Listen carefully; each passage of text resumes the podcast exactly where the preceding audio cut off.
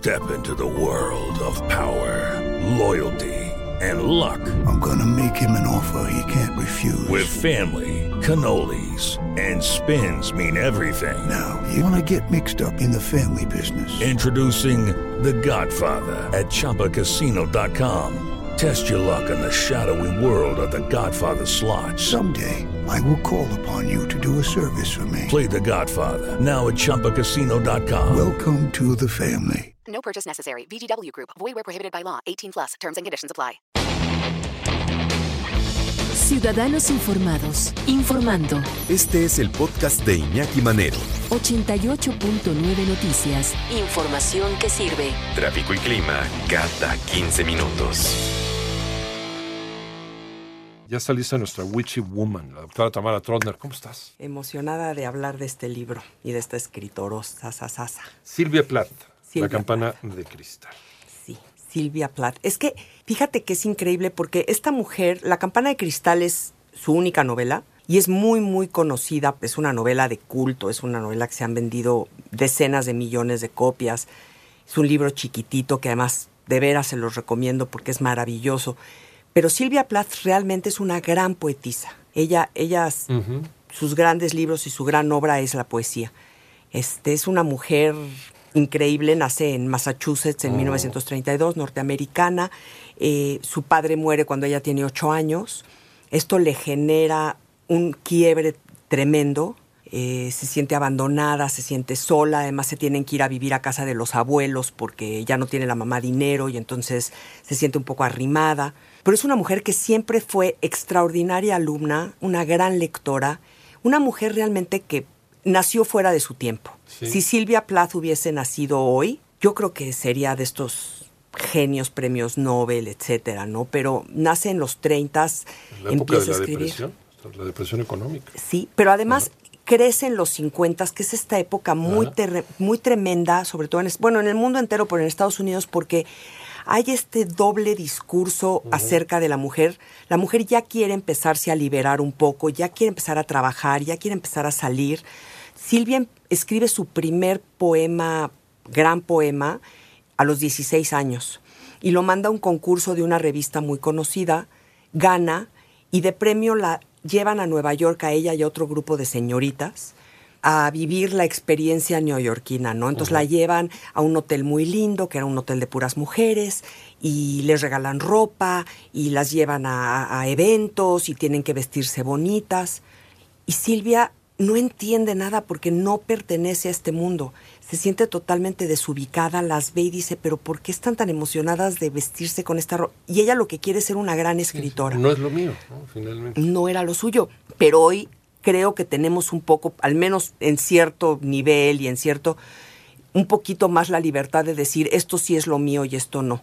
Pero en los años 50 en Estados Unidos no era permitido. Todas las señoritas a lo que tenían que enfocarse era a buscar un buen marido, ni siquiera un buen, un marido y Un casarse. marido. O sea, Bueno, como si fuera un microondas, sabe. ¿estás de acuerdo? O sea, da lo mismo cuál, da igual la marca. ¿No decía Vicente Fox las lavadoras con patas? Exactamente. Bueno, lo que se supone que debería ser una mujer o para lo que está concebida una mujer, de acuerdo con ese pensamiento, ¿no? Con esa mentalidad. O como escopeta cargada y en una esquina, ¿no?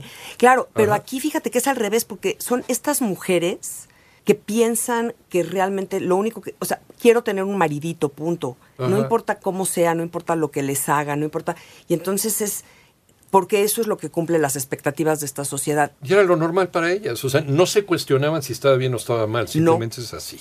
No, no, no. Y esta novela defiende a las mujeres, Ajá. denuncia el maltrato que les hacen los hombres y la sociedad, pero en especial denuncia el maltrato que se hace de mujer a mujer. Porque lo que Silvia nos dice es, ¿saben qué? Es que si nosotras seguimos avalando esto, las mujeres van a seguir cargadas como escopetas o van a seguir siendo y van a poder. Entonces, Silvia Plath, ¿y sabes qué pasa? Que La Campana de Cristal, la novela, y Silvia Plath, yo creo que La Campana de Cristal es la novela más autobiográfica, no siendo autobiografía, que yo jamás he leído. No, define cómo se sentía Silvia. Completamente define su vida, habla de esta niña de 16 años que llevan a Nueva York, que vive todo esto, todo esta pues, exceso y estos show y esta cosa para hacia afuera y ella se siente completamente vacía y entonces este regresando entra en una terrible depresión es su primer intento de suicidio, tanto del personaje, Greenwood, que es la que es la como la, pues el alter ego, digamos, de Silvia Plath. Silvia Plath en su vida regresa, gana la beca Fulbright, se va a Cambridge. En Cambridge conoce a Ted Hughes, que es un poeta en ese momento considerado importante, no es de gran trascendencia, pero ella le escribe a su mamá y le dice, me he enamorado irremediablemente, lo cual solo puede acarrearme un gran dolor. Dice, he conocido al hombre más fuerte del mundo. Y sí, se casa con él, tiene el primer hijo, los dos son escritores, a ella le parece genial porque entonces es un hombre que va a entender que ella quiere ser algo más que una ama de casa y una mamá, pero no, por supuesto que no lo entiende y entonces empieza una competencia terrible en sus diarios, que también son geniales de leer. Silvia Plath dice, es que, claro, me tengo que parar, cambiarle el pañal a los niños, darles de desayunar, llevarle el desayuno a Ted a, su oficina porque él está muy ocupado trabajando. Este, y luego si me queda algo de tiempo ahí después de todo lo de la casa, entonces puedo yo escribir mi poesía. Y se siente pues totalmente oprimida y totalmente desconsolada con esta situación. Empiezan a tener problemas terribles, además Ted Hughes es un hombre que, bueno, persigue todo lo que tenga faldas en la vida, cosa que a Silvia Plath le duele, pero no le duele tanto que sea mujeriego como el descuido emocional que hace con ella. Se separan, tienen arranques terribles. En algún momento Silvia Plath le, le, quema todos sus manuscritos, imagínate, para un escritor, y en esa época que no era en computadora, o sea, lo que se quemaba se desaparecía. Adiós. Entonces quema sus manuscritos. El caso es que, bueno, los vecinos cuentan que habían así como Salían chispas. Sí, pero no en el buen sentido. Sí, sí, sí, Exacto. Y creo que en el buen sentido también, creo que eran una pareja muy apasionada en todos lados, pero, pero la pasión pues fue mal encaminada. Él se va de la casa y un día Silvia Plath dice, aquí todo se termina, escribe un poema que dice, aquí todo se termina mete la cabeza al horno. Es uno de los suicidios más conocidos porque abre el horno, abre el gas, mete la cabeza al horno. Y estuve yo investigando porque dije, bueno, ¿cuánto te tardas en morirte? Con, una cosa así. Con una cosa así, pues es muy largo. O sea, tienes que estar entre media hora y hora y media con la cabeza metida dentro del horno para que el gas que sale del horno te, mate. Te mate, sí. Sí, entonces, además, como era ella, porque era muy perfeccionista y muy dedicada y excesiva en cosas, le preparó el desayuno a sus hijos, eran chiquititos sus niños, les preparó el desayuno, se los llevó, los sentó, dejó la, toda la casa limpia, perfectamente trapeada, los platos lavados, metió la cabeza al horno y se suicidó. Y justo un, un mes después de haber publicado La campana de cristal. Eh, es que ahorita que estabas mencionando la forma en que se, se suicidó esta mujer, no voy a decir nombres, conocí el caso de una persona, una mujer también que se quiso suicidar así como Silvia Plath. Y ya como a los 15 minutos dijo, esto está aburridísimo, no pasa nada. Apagó la llave del gas ah", y pensó en otra cosa. Y ya vámonos, mejor vámonos por un helado porque esto se le quitó, Se le quitó la idea del suicidio. ¿De verdad? Pero dio flojera, ¿no? Qué forma más Sí, claro, claro. Inútil de quererse suicidar. Bueno, yo metí en Google cuánto tiempo tarda uno en morirse metiendo la cabeza al horno porque quería un poquito decirle al público, bueno, se tarda tanto, ¿no? Y bueno, mis, las respuestas, porque además eran de, mejor date un tiro. Hay formas mucho más eficientes. Fue así de, no tengo tantas ganas de suicidarme, sino de conocer. Pero sí. Pero tal era su hartazgo. Era, era un hartazgo tremendo. Y en la campana de cristal nos los explica muy, muy bien, porque además la campana de cristal empieza con esta niña de sociedad que, que, que, que empieza con todo este pertenecer o no pertenecer y sentirse completamente inadecuada y toda la segunda parte de la novela es una vez que hay un intento de suicidio por parte del personaje, que la, llevan a instituciones psiquiátricas y qué es lo que sucede. Hay una tremenda crítica a todas las instituciones psiquiátricas de los años 50, toda esta terapia de electroshocks que se hacía terrible, este, cómo viven además las diferencias económicas, ¿no? Lo que significan si no tienes dinero estás en una institución en donde el maltrato es terrible si sí tienes dinero, entonces te tratan mejor, pero igual el tratamiento es. Entonces es un tratado sobre la, no quiero decir locura, pero sobre la enfermedad mental, donde esta Esther Greenwood vive, bueno, terrible, terrible, terribles situaciones. ¿Qué quiere decir la campana de cristal? Porque el título es muy simbólico y muy metafórico. Nos explica eh, Silvia Plath que cuando te cae encima un capelo de estos de vidrio que le ponen encima los científicos, a, animales que quieren estudiar o a cosas, pero obviamente puras cosas muertas, digamos. Sí, pero para aislarlo, ¿no? Exacto. Entonces te aísla del exterior, te protege para que no le dé el aire y para que no lo lastimen y para que no lo toquen, pero tampoco te permite entonces tener un contacto con el exterior.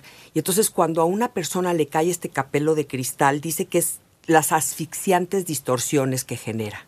Entonces, una campana de cristal, que es lo que nos decías, nos aísla, nos aísla de todo eh, y, nos, y nos pone dentro de este mundo de, lo que debería ser, como deberían ser las cosas. Porque sí me acuerdo, Tamara, de esas imágenes de los años 50, de los años 60, donde Estados Unidos sigue gozando de esa abundancia de la posguerra, en donde la mujer está perfectamente bien arreglada y maquillada para despedir a su maridito, ¿no? Y darle un beso, el señor con su sombrero y su traje, toma su automóvil y se va a la oficina, ¿no? El mundo ideal. El mundo y la mujer está entonces trapeando la casa y cuidando a los niños muy bien vestidos. Tiene que hacer todo eso, no puede hacer otra cosa y tiene que estar perfectamente bien arreglada y presentable para que su maridito llegue a las 6 de la tarde y le prepare la, cena comida. Exactamente, y Silvia Plath vive en ese mundo, vive con esa con esa imagen que tiene que presentar y en algún momento dice, "Líbreme de la inexorable jaula de la rutina y la costumbre." Ella dice, "Es que yo amo la libertad, o sea, no me gustan las restricciones." Y en algún momento dice, quisiera ser conocida como la chica que quería ser Dios. Que dices que quisiera yo ser Dios y poder cambiar esta situación. O sea, se siente tan completamente amarrada que solo, siente que solo Dios la puede ayudar, ¿no? Bueno, no, ni siquiera Dios, porque claro que no cree en Dios, pero en ella misma siendo Dios. Y es esto, esta campana es, es, realmente la campana es la locura que distorsiona la realidad. Cuando estamos metidos en esta campana y no logramos ver hacia afuera. Y es que la enfermedad mental nos asusta muchísimo, Iñaki, porque sobre todo cuando pensamos que podemos caer nosotros en ella, ¿no? Porque en ese momento, cuando te cae la campana de cristal, que es esta enfermedad mental, esta locura, ya no logras ver hacia afuera, todo está distorsionado, crees cosas que no son, sientes cosas que no son y ni siquiera te das cuenta de que no son se vuelve tu realidad, es una irrealidad que se convierte en la única realidad que tienes. Una psicosis, una pérdida total de la realidad. Claro. Tú vives en esa realidad, aunque por fuera pues no es lo que está ocurriendo. Exactamente. Silvia Plath dice, por ejemplo, de las cosas que la llevan a esta locura, que la llevan al suicidio, es que todo es mutuamente excluyente. Y nos, nos habla precioso, dice que está en, viendo un árbol de higos y cada higo es uno es ser mamá, uno es ser esposa, uno es ir a África, uno es ir a París, uno es ser poetisa, uno es... Y está tan desesperada por no saber qué higo escoger, que finalmente los higos se pudren y se caen, y ella termina sentada abajo del higo rodeada de higos podridos sin haber podido comerse ninguno, porque no pudo escoger. ¿Por esa indecisión? Por esa indecisión, pero generada por esta locura, por esta distorsión, por no saber que, pues quizá puedes un poquito de cada cosa, o morder un higo por acá y luego otro por allá. La indecisión te paraliza. Sí, Terminas sin hacer absolutamente lo que ibas a hacer. Pierdes la capacidad. Pierdes la capacidad. Y entonces Silvia, lo que, lo que, le, lo, lo que le ocurre en la vida es esto. De hecho, ella cuando publica La campana de cristal, no la publica con su nombre, la publica con el nombre de Victoria Lucas un seudónimo, porque ella dice, su, su poesía ya era muy conocida, ya era una poetisa reconocida y siente que esta novela simplemente va a ser malísima. Y entonces la publica como Victoria Lucas. Y cuando ya después, ya después de que muere y todo, la digamos, la reimprimen y la vuelve, y la publica en Inglaterra, cuando ya la publican en Estados Unidos, ya con su nombre, la mamá dice no de ninguna manera, porque esto va como a ventanear a muchísima gente, por ser tan autobiográfica, pues claro que sale la mamá y sale el papá y salen los hermanos y salen los amigos, todo mundo bastante mal parado, ¿no? Ella perteneció a esta generación de, de Jack Kerouac y de todos estos beats de los, años 50, que fue una de las primeras grandes revoluciones contraculturales en, en, en Occidente. Claro. Pero si ellos la tenían difícil, Silvia Plath como mujer, o sea, de veras era contra porque además decide querer jugar el rol de la esposa y la mamá y le pesa muchísimo. De hecho, su segundo hijo ya nace, se queda ella embarazada ya sin estar bien con el marido, pero pues evidentemente lo tiene, porque estas mujeres tienen todo en contra, Iñaki, o sea, y entonces al leer, yo les recomiendo muchísimo que lean La campana de cristal, además es un libro cortitito, lo van a leer ahora sí de fin de semana y luego léanse un poco de su poesía, porque te da exactamente toda ella es autobiográfica, ¿no? Yo creo que ella trató de librar la locura a través de la escritura y tratar de hacer una catarsis. Y, cuando me, más o menos se sentía mejor, decía, bueno, ya estoy mejor, pero sé que en cualquier momento me va a volver a caer la campana de cristal encima. Sí, fue una mujer que un día despertó una realidad que no era la que no era la suya. Y sentía como la espada de Damocles ahí colgada en cualquier momento. Me vuelvo otra vez a salir de la realidad y una vez que estoy fuera de la realidad, como ya no lo sé, que ya no es la realidad, ya no puedo hacer nada al respecto. Y yo creo que fue un poquito un suicidio tratando de ayudar a los de afuera, diciendo, ya no tienen por qué aguantarme. Que es muy triste porque esto, esta, hay muchas personas que se suicidan sintiendo que el mundo va a ser un mejor lugar sin ellos. Y yo creo que sí, es terrible. Y yo creo que nunca, el mundo nunca es un mejor lugar sin nosotros porque por lo pronto se acaba el mundo para nosotros. Este, para el que se murió. hay quien mete la cabeza dentro de un horno y hay quien eh, pues se fuma un cuarto de kilo de marihuana como Jim Morrison o se mete una botella de whisky. Sí, o Virginia Woolf se meten al mar. sí, sí, claro. Sí, sí, sí, se van muriendo poco a poco, ¿no? Van, van intentando ver la forma en que desaparezcan de, esta, de esta realidad que no es la suya. Porque además los suicidios nunca, parece ser, lo que dicen los médicos, que generalmente no son a la primera. Hay varios intentos de suicidio muchas notas.